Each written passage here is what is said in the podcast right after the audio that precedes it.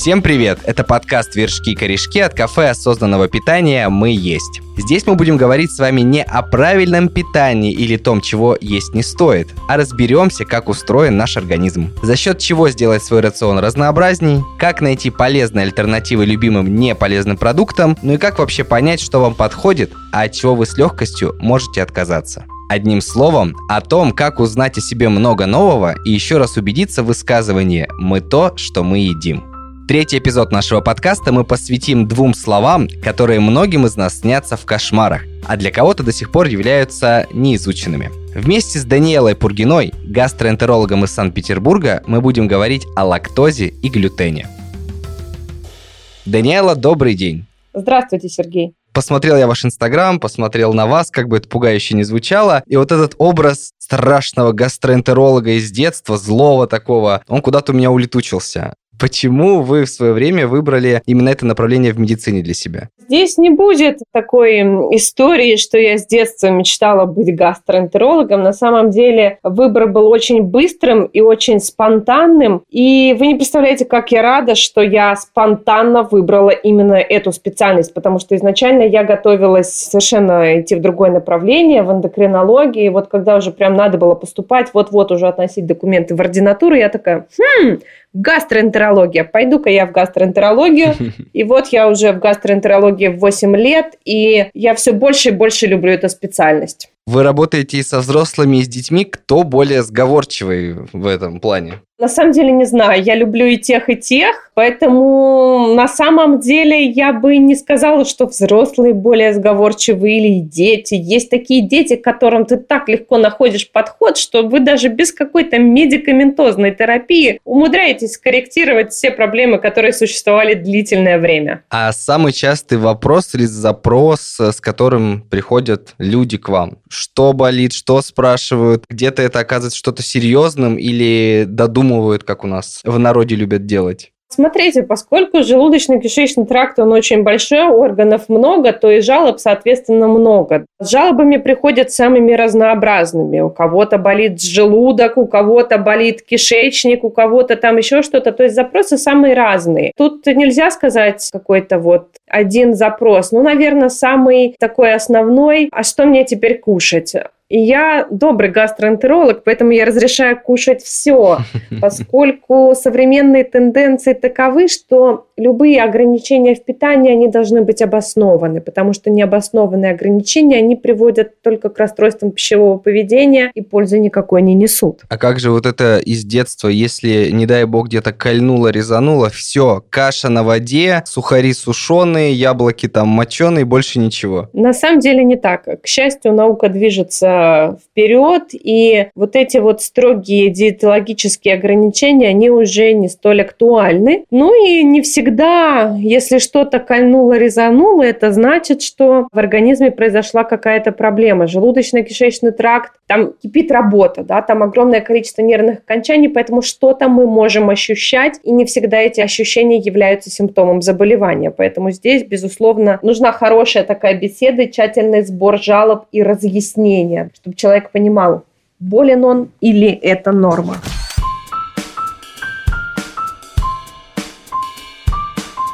Легкий гастроэнтерологический ликбез мы прошли, но теперь перейдем к сути нашего сегодняшнего подкаста. Мы называемся «Вершки и корешки», и вначале я предложу вам поговорить о вершках, то есть о байках, мифов, которые есть э, в народе, в интернете, и которые чаще всего оказываются ложью, а иногда где-то и подтверждаются. Поэтому я вам буду говорить какой-то тезис, который бытует, а вы либо опровергнете, либо поддержите, либо просто поделитесь своей точкой зрения профессиональной. Договорились? Да, окей. Начинаем.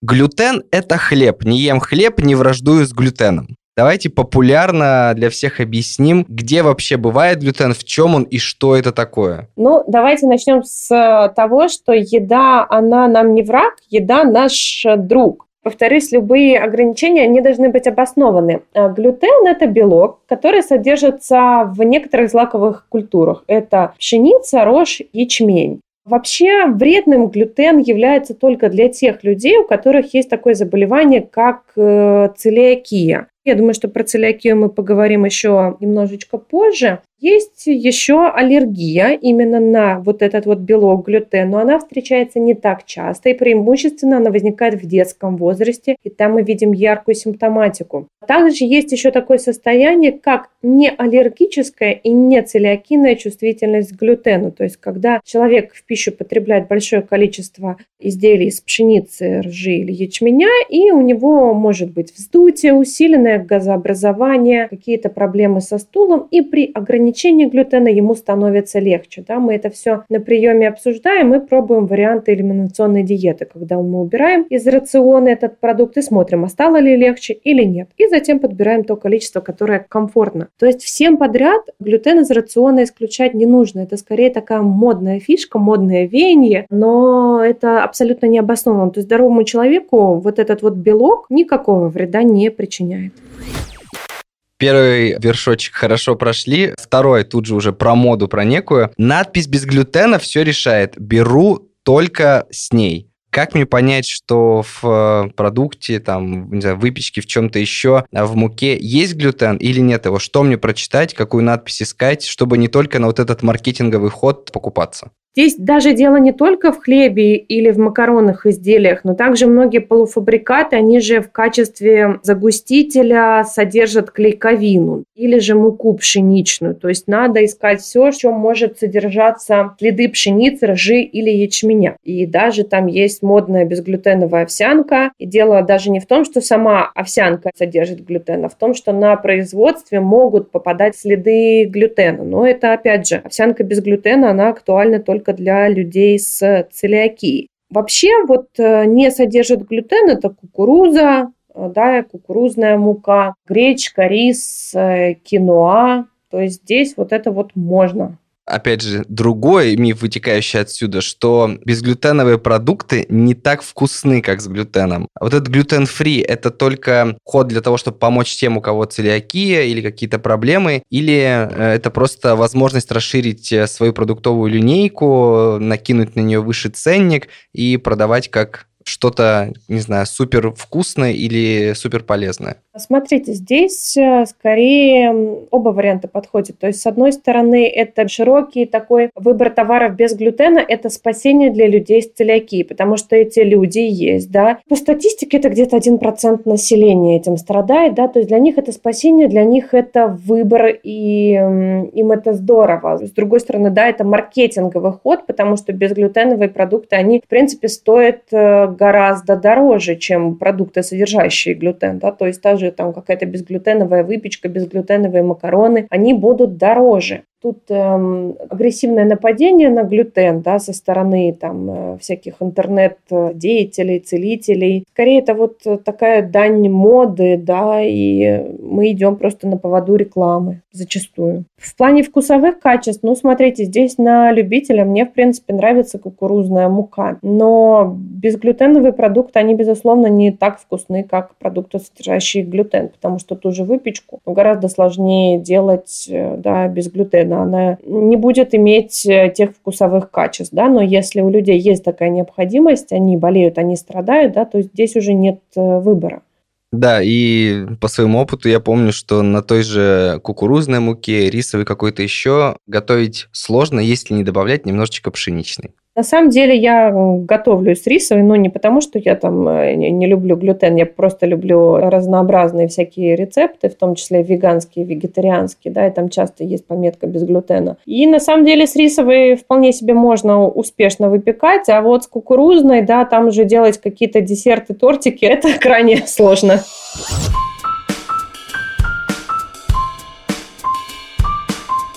Хорошо, теперь углубимся в глютеновые корешки. У нас в подкасте корешки это вот как раз более научные, сложные вещи, без байк, без мифов, чтобы раз и навсегда запомнить нужное и полезное нам. Раз говорим про глютен, то как выражается непереносимость, как реагирует организм? Вот вы говорили, там вздутие, какие-то проблемы. А как выражается аллергия? Как вот понять, что я, допустим, всю жизнь ел продукты с глютеном, а потом раз, и у меня появилась непереносимость или что-то еще? Ну, мы тогда начнем сначала с целиакии, да, с основного заболевания. Целиакия – это аутоиммунное генетически обусловленное заболевание. Что это означает? Это означает, что есть люди, у которых есть генетическая предрасположенность к этому заболеванию. И уже под действием какого-то пускового фактора, да, это любой фактор, это какое-то перенесенное заболевание, это психоэмоциональный стресс, да, еще что-то, может развиться это заболевание, при котором, если человек употребляет употребляет в пищу глютен, то есть белок, который содержится в злаковых, его иммунная система реагирует таким вот странным парадоксальным образом, и собственные клетки иммунной системы, они начинают атаковать слизистую оболочку тонкой кишки, которая у нас находится вокруг пупка. А тонкая кишка – это основной орган, где происходят процессы переваривания и всасывания пищи, да, то есть это, я бы сказала, центральный орган в процессе пищеварения. То есть у нас получается тонкая кишка подвергается атаке иммунной системы, возникает там воспалительный процесс, и она уже не может справляться со своими своими функциями, да, со своими обязанностями, она уже не может переваривать и всасывать пищу. Следовательно, да, человек недополучает микро- и макроэлементы. И целиакия сложна тем, что у нее достаточно сложные проявления, да, ее не так просто поймать. Классические проявления – это вздутие живота и хроническая диарея, да, то есть это диарея более трех месяцев, это может быть дефицит веса, это может быть железодефицитная или B12 дефицитная анемия, это может быть трудности с набором веса у детей, да, то есть отставание в росте, отставание в развитии. Это могут быть задержки полового созревания, это может быть бесплодие или невынашивание, да, это тоже симптомы целиакии. Также это могут быть мышечные боли, да, хронические мышечные боли, или же прям вот патологическая слабость, э, утомляемость. И еще непонятное, да, то есть необъяснимое повышение печеночных показателей ЛТСТ. То есть вот эти вот все симптомы, они могут доктора, там, гастроэнтеролога, терапевта, да, натолкнуть на мысль, что надо человека диагностировать целиакию у него исключить. И также еще есть такое кожное проявление, как э, дерматит Дюринга. Дерматологи знают, это не так часто встречается, когда на коже есть такие высыпания по типу как герпеса, пузырьки такие. Это если мы говорим уже про целиакию, про ее симптомы. Далее у нас следует аллергия. Это тоже реакция нашей иммунной системы на белок, именно на глютен. И здесь основные симптомы, чаще всего это какие-то кожные симптомы, да, то есть это крапивница, кожный зуд, периоральный дерматит, да, то есть вот покраснение кожи вокруг рта. Это могут быть симптомы со стороны дыхательной системы, кашель, это может быть хронический ринит. Реже это уже идут симптомы со стороны желудочно-кишечного тракта в виде тошноты, диареи, болей в животе. И дальше у нас идет самое простое, это непереносимость. Почему самое простое? Потому что если мы говорим про целиакию или про аллергию, то здесь достаточно выраженный вред для организма, да, то есть симптомы достаточно выраженные, организм тут страдает. А если мы говорим про непереносимость, то это просто дискомфорт, да, это нарушение переваривание именно этого белка, да, повышение чувствительности к нему. И здесь основные симптомы – это просто вздутие, повышенное газообразование и неоформленный стул. И если при целиакии и при аллергии достаточно принципиально стоит вопрос в исключении глютена, то при непереносимости человек может употреблять глютен. Его организму это никакого вреда не приносит, он просто будет испытывать такой вот кишечный дискомфорт. Слушайте, все очень, оказывается, понятно и просто, когда объясняют вот так детально. А отсюда вопрос. У меня у части друзей уже есть дети, они маленькие, и вот у большинства из них есть как раз вот это непринятие глютена, назову его так, и спрашивая тоже каких-то коллег, знакомых о их детях, как у них это все устроено, большинство говорит, да, есть такая проблема. Почему, допустим, когда я был ребенком, мне сейчас 29 лет, это было давно, у нас такие проблемы, ну, понятно, скорее всего, были, мы о них просто не знали, но как-то не так поголовно. А сейчас будто бы это там у каждого третьего, четвертого, пятого и как-то еще. Есть ли какая-то вот статистика или понимание, почему так? Смотрите, мы должны четко разобрать э, все симптомы, что мы понимаем под проблемами у детей. Наверное, еще надо понимать, что когда мы с вами были детьми, не было того разнообразия, да, хлебобулочных изделий, сладкого, печенюшек, э, всего того, что есть сейчас, да, и тогда употребление этих продуктов было ограничено. Сейчас выбор гораздо больше, дорваться до этого тоже гораздо проще. И мы должны понимать, что не всегда дело только в глютене. Мы не будем забывать, что у нас в процессе переваривания пищи образуются э, газы. И основной такой субстрат для образования газов – это простые углеводы. И здесь просто есть совпадение, что пища, богатая глютеном – это хлеб, хлебобулочные изделия, печенюшки, какие-то сладости они содержат большое количество углеводов. И обычно мы в употреблении такой пищи меры не знаем, да, и просто у нас... Вкусненько же. Вкусненько же, да. И, естественно, в результате этого могут образовываться большое количество газов. Ну и плюс пища, богатая простыми углеводами, да, то есть все вот такое вот очень сладенькое, вкусненькое, оно может ускорять перистальтику кишки. Кишечник просто быстрее работает, да, и может возникать такой неоформленный кашицеобразный стул, что не является патологией, да, то есть нам нужно просто очень четко вот разграничивать вот все вот эти вот симптомы и прям досконально это все дело разбирать.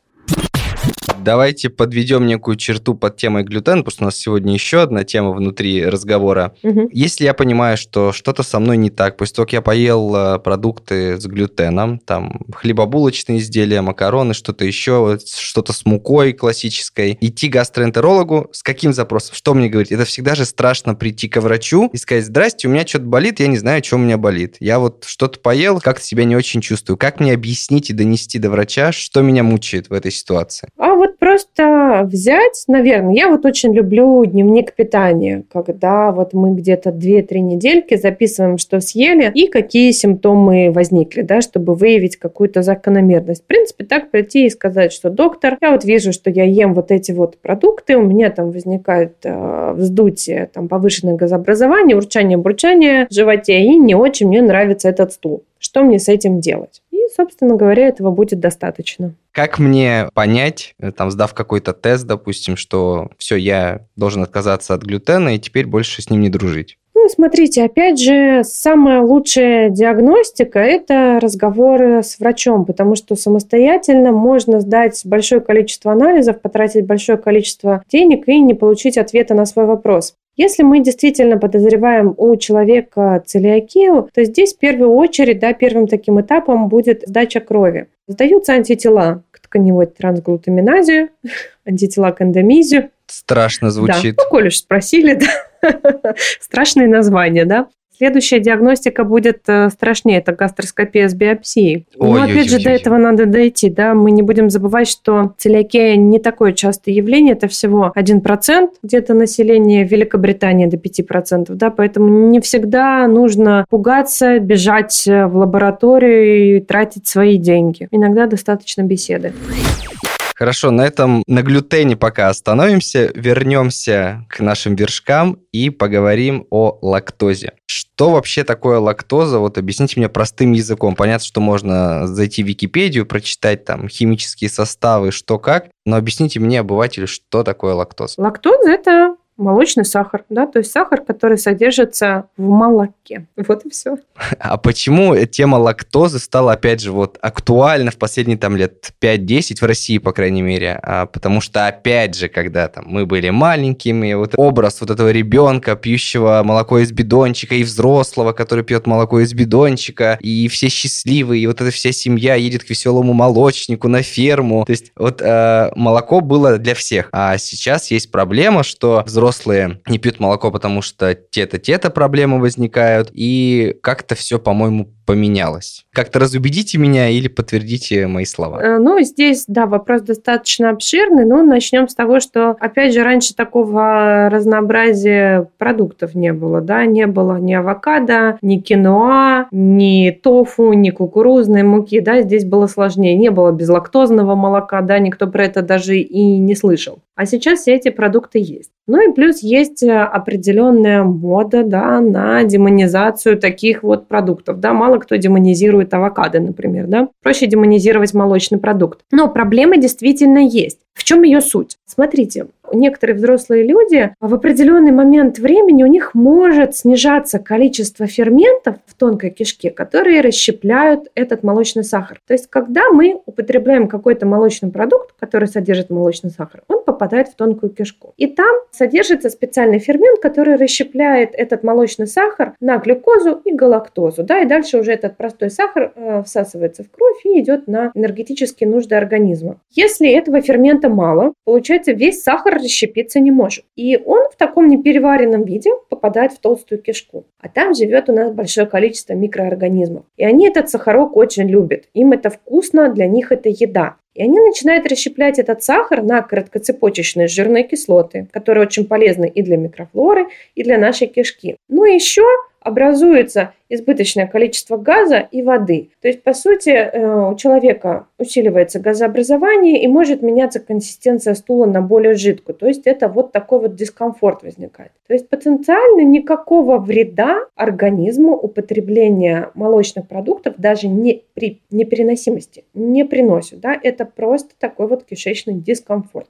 Ну, то есть я правильно понял, что, грубо говоря, мы взрослеем, стареем, а меньше фермента, который помогает лактозе усваиваться. Просто если что-то молочное попадает, все полезное забирает содержимое нашей кишки, а все, что, грубо говоря, оболочка и пустое, начинает выходить куда не надо. Да.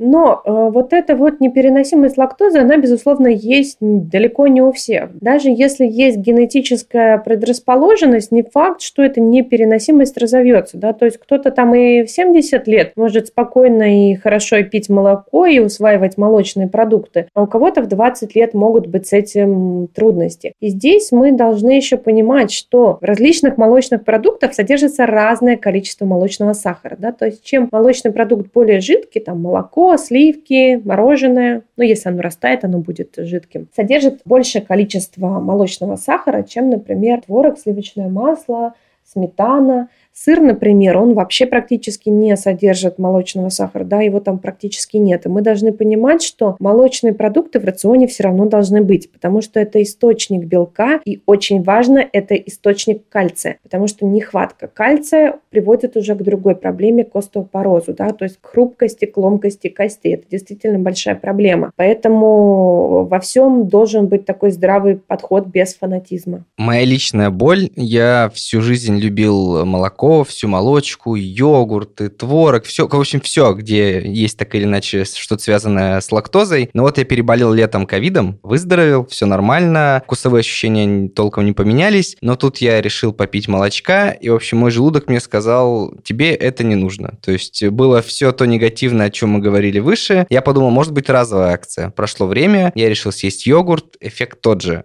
Сталкивались ли вы уже с такими случаями, что люди после ковида конкретно приходят и говорят, что что-то у меня организм перестал молочку принимать? Вот про молочные продукты прям четко сейчас затрудняюсь вспомнить, но про то, что организм дал какие-то сбои, да, начали возникать какие-то трудности, да, к сожалению, таких э, жалоб э, немало, да, то есть если раньше пациент приходил и говорил, вот у меня все началось после новогодних праздников, там после шашлыков или еще чего-то, то теперь очень многие приходят и говорят, все началось после того, как я переболел ковидом. Ну вот, к сожалению, да, стресс для организма, который, э, да, послужил пусковым фактором для для каких-либо проблем. А есть ли какой-то вариант, не знаю, что-то, какие-то пить лекарства или что-то еще, чтобы вернуть вот эту возможность переваривать лактозу, чтобы я там снова мог с удовольствием пить молоко, есть йогурт и наслаждаться жизнью? Ну, если вариант э, с безлактозным молоком и йогуртом не очень подходит, то есть э, ферменты, которые содержат лактазу, да, фермент, который щепляет молочный сахар. Это лактазар, да, э, для детей это лактаза бэби, то есть есть такие препараты, их можно использовать да, при употреблении молочных продуктов.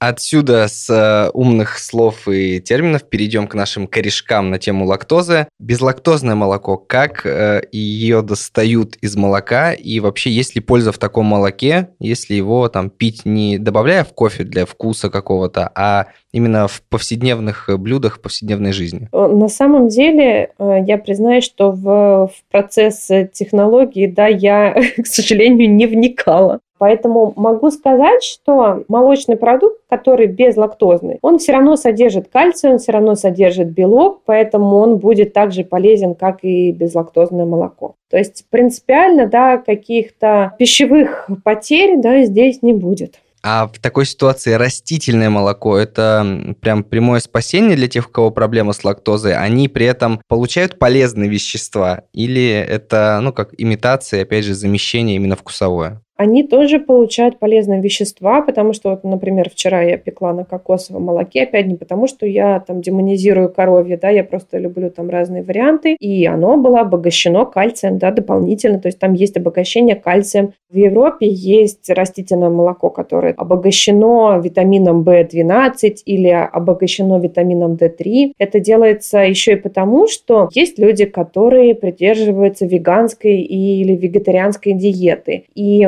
они могут испытывать определенные дефициты, да, в частности, например, э, дефицит витамина В12. И специально с этой целью проводится обогащение да, каких-то растительных продуктов, в том числе растительного молока, да, дополнительными источниками и B12, и э, кальция, может быть. Поэтому здесь это вполне себе приемлемая замена. А сухое молоко это вообще что? Вот для меня всегда загадка из детства была, потому что оно было много где, там в кафе даже и в прочих, э, не знаю, в офисе у отца, и все говорят, так ты сухого молока добавь. А я всегда его пугался, потому что, ну что это за порошок, который, по сути, и вкуса толком не дает, просто меняет цвет и все. Тоже затрудняюсь с сухим молоком, да, я опять же не вникала в какую-то технологию производства, но тут можно привести пример с э, детскими смесями, да, с детскими формулами, что в принципе составы вот эти вот, да, я тут, понятное дело, я перескочила очень резко со взрослых на детей, они в принципе являются достаточно адекватной заменой молоку. Понятное дело, что лучше там грудного молока ничего нет, но тем не менее, да, сухое молоко, оно тоже как э, вариант да, может использоваться, и потенциально в нем ничего плохого нету. Другое дело, понятное дело, что оно более бедное какими-то питательными веществами, оно не содержит,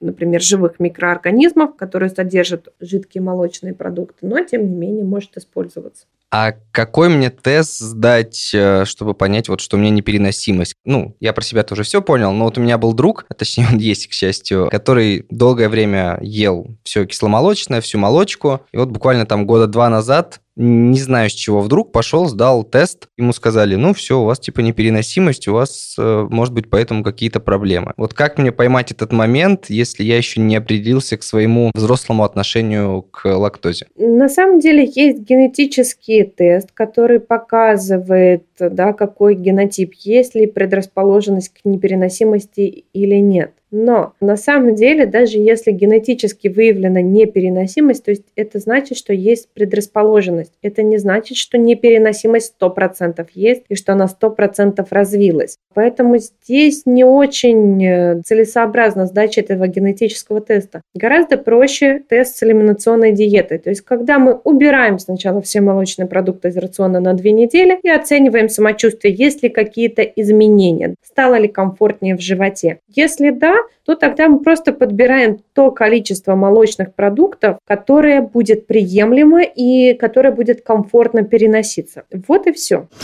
Вопрос такой тоже бытовой. С молоком я перестал дружить и с творогом. Но если я, допустим, из творога делаю сырники, ну, то есть термообработка происходит, то у меня все ок. И, допустим, сгущенка, она же все равно, ну, когда готовится, проходят какие-то с ней процессы, и с ней тоже все ок. А вот то, что, видимо, не проходит какую-то термообработку, мне не заходит. Я это додумываю и как-то вот притягиваю за уши, или имеет место такая теория? Такое имеет место быть, да, но мы не должны забывать, что здесь может быть дело не только в лактозе, да, молочные продукты не только ее содержат, да, есть и другие углеводы, есть и белки, которые тоже могут вызывать какие-то симптомы индивидуальная непереносимость, да, ее никто не отменял. Поэтому и важен индивидуальный подбор, да, если термически приготовленное лучше заходит, ради бога, да, почему бы и нет. Организм, он нам подскажет, нам важно к нему прислушаться. А, а какие еще, может быть, визуальные проявления той же непереносимости лактозы могут быть. Ну, то есть, да, я понимаю, вот мы поговорили про желудок, про кишечник, то, что он не расщепляет, а потом это сказывается и на стуле, и на всем. А какие-то еще есть э, показатели, по которым я пойму, что самое время пойти к врачу и задаться вопросом, все ли у меня нормально с лактозой? Смотрите, на самом деле никаких визуальных нету, да, потому что это конкретно нарушается просто процесс э, переваривания этого углевода, да, то есть это чисто кишечные дела. А есть такой еще нюанс молочной молочными продуктами. Если у человека есть предрасположенность к акне, да, то есть это кожное заболевание достаточно распространенное, или предрасположенность, или он страдает акне, то продукты с высоким гликемическим индексом, да, то есть это все сладкое, выпечка, том числе и молоко, потому что у него высокий гликемический индекс, может усиливать высыпание на коже. Но это никак не связано с процессом пищеварения. Да? Там все связано именно на гликемическом индексе продукта и на уровне инсулина. То есть здесь пищеварительный тракт никак не участвует. И здесь, если мы видим, что да, если мы убрали молочные продукты, если убрали сладкое высыпание, уменьшились, ну, значит, да, надо их ограничить звучит понятно и немножко грустно, потому что я очень-очень все это люблю, и вот сейчас пока а, не дошел до врача, чтобы разобраться с тем, в чем все-таки проблема. Поэтому додумываю и пытаюсь есть все вот это термически обработанное и так далее.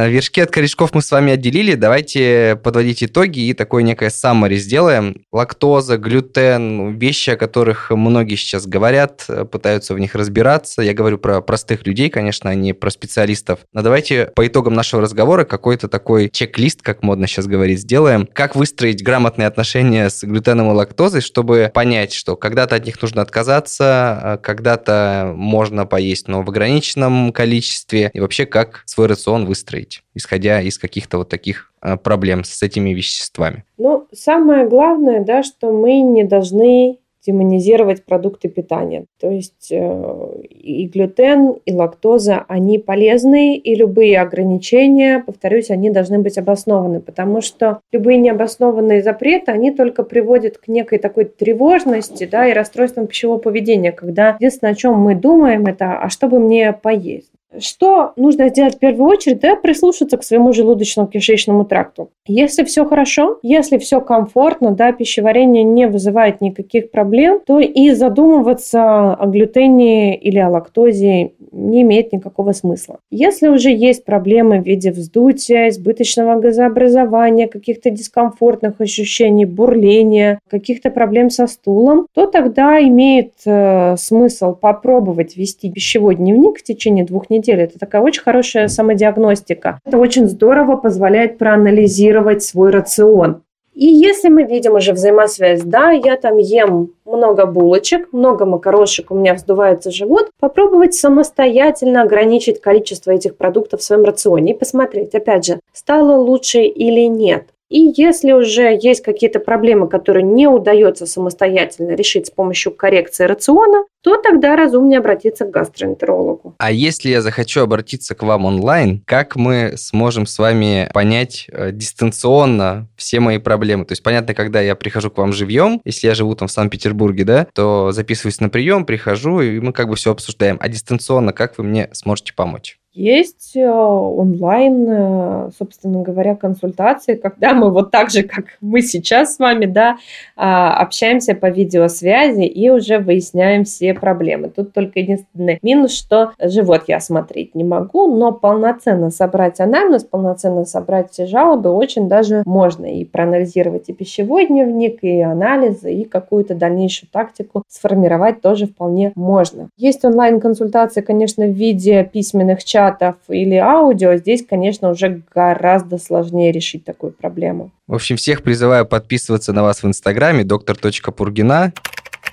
И если вы из Петербурга, то записываться к вам на прием, потому что мне за наш разговор стало многое понятно, но до сих пор э, надо собраться с силами, временем и пойти к врачу и понять, что не так со мной и с моим отношением к лактозе и глютену. Даниэла, спасибо вам большое, было очень-очень интересно. Спасибо. Это был третий эпизод подкаста «Вершки и корешки» от кафе осознанного питания «Мы есть». Сегодня вместе с гастроэнтерологом Даниэлой Пургиной говорили о лактозе, глютене, непереносимостях и аналогах для тех, кому что-то из этого не подходит. Спасибо вам, Даниэла. Ищите наши новые эпизоды на своей любимой подкаст-платформе, среди которых приложения Мегого, Яндекс.Музыка, Apple подкасты, Google подкасты, CastBox и ВКонтакте. Всем пока-пока.